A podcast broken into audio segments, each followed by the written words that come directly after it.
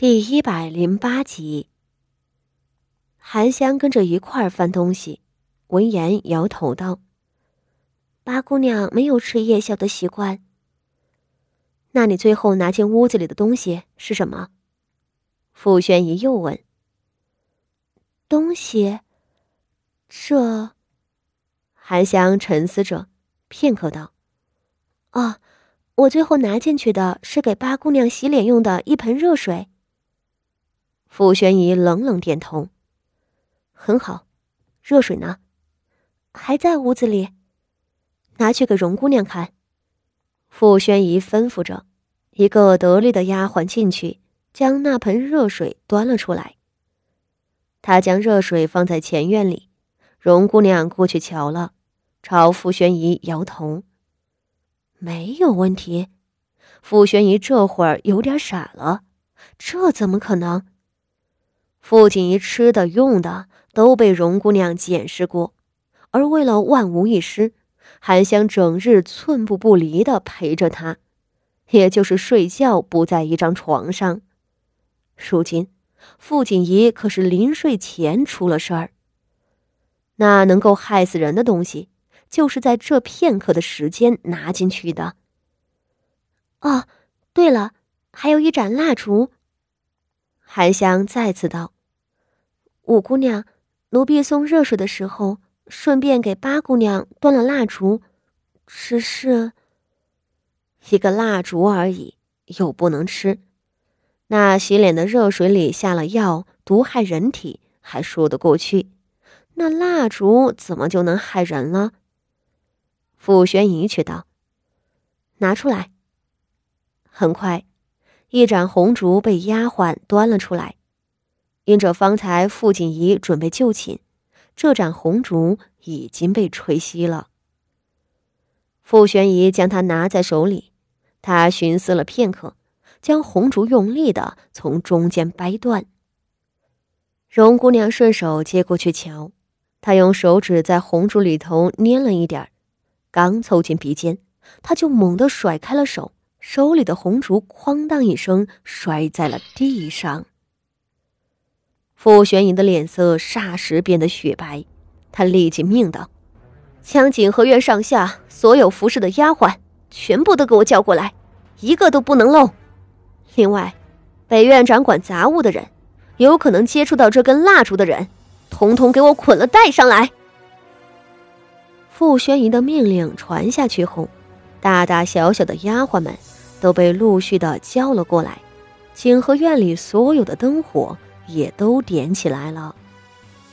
傅锦仪仍然有些头疼，她被抬进外间的花厅的软榻上躺着，不敢进之前的屋子。丫鬟们忙着给她换衣裳，又有婆子熬好了药服侍她喝。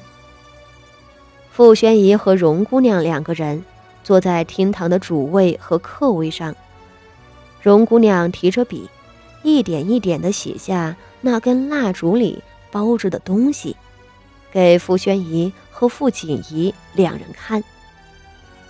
红绫伞。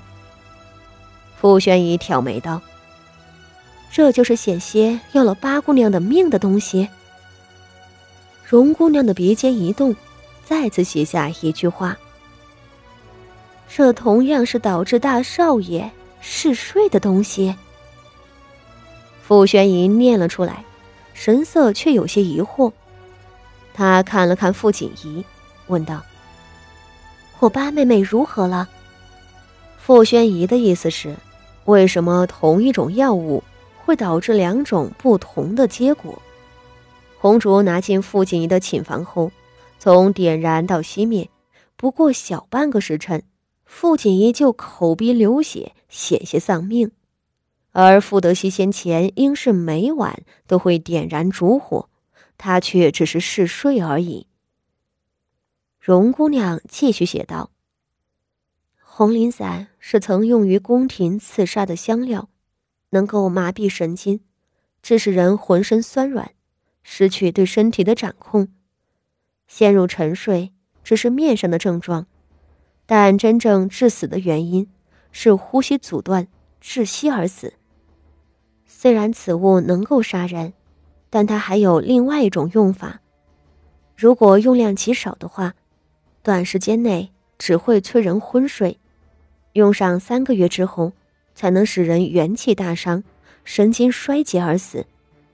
这也是大少爷嗜睡的原因。这根红烛里，红磷散被包裹在了竹芯子里头，点燃的时候散发出来的烟火，比用作香料燃烧更加猛烈。因为用量大。八姑娘年纪小，故而承受不住。但此前给大少爷用的时候，用量细微到连诊脉都不能判断根源。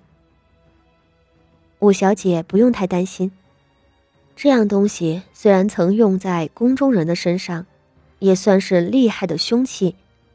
但既然它有杀人与无形的长处，便也会有旁的短处，那就是解救的法子非常的简单。只要及时发现，让病人尽快吐出肺部的浊气，并施以针灸，就能保住性命。八小姐现在性命无虞，只需要煎服小女开的药，十日之后就能清毒。傅宣仪静静的看着荣姑娘递上来的煎纸，点了点头。倒真是精细的功夫啊！他冷笑着道。杀人于无形，量少的话，根本就无法察觉。三个月之后就会死在睡梦中。咱们那位母亲能耐着呢，连宫中的秘药都能偷了来，难怪咱们查不出来。傅锦仪静静的坐着，因为中毒，他面色发白，手脚依旧软的抬不起来。他喘息了两口气，勉强开口道：“胡姐姐，你准备将整个景和院的下人们都召集过来吗？”傅玄仪忙回头看他：“八妹妹，你身子不好，不要说话。”傅锦仪摇了摇头：“我现在清醒多了，只是吴姐姐要做的事情。”我觉着有些不妥。傅玄仪眉头微皱。是，我知道，老夫人还要过上两日才能回来。景和院里闹出这么大的动静，想瞒也瞒不住。我们就算找着了红林散，抓住了投毒的人，可是老夫人不在，何府上下就是握在我们那位好母亲手中，她一定会和我们作对。甚至强行派人来带走人证物证。傅玄仪的胸口起伏着，神色凛厉。我知道，这些我都知道。我们说到底只是孙辈，他却是我们的长辈，是府中的主母，和他硬碰硬，我们没有好果子吃。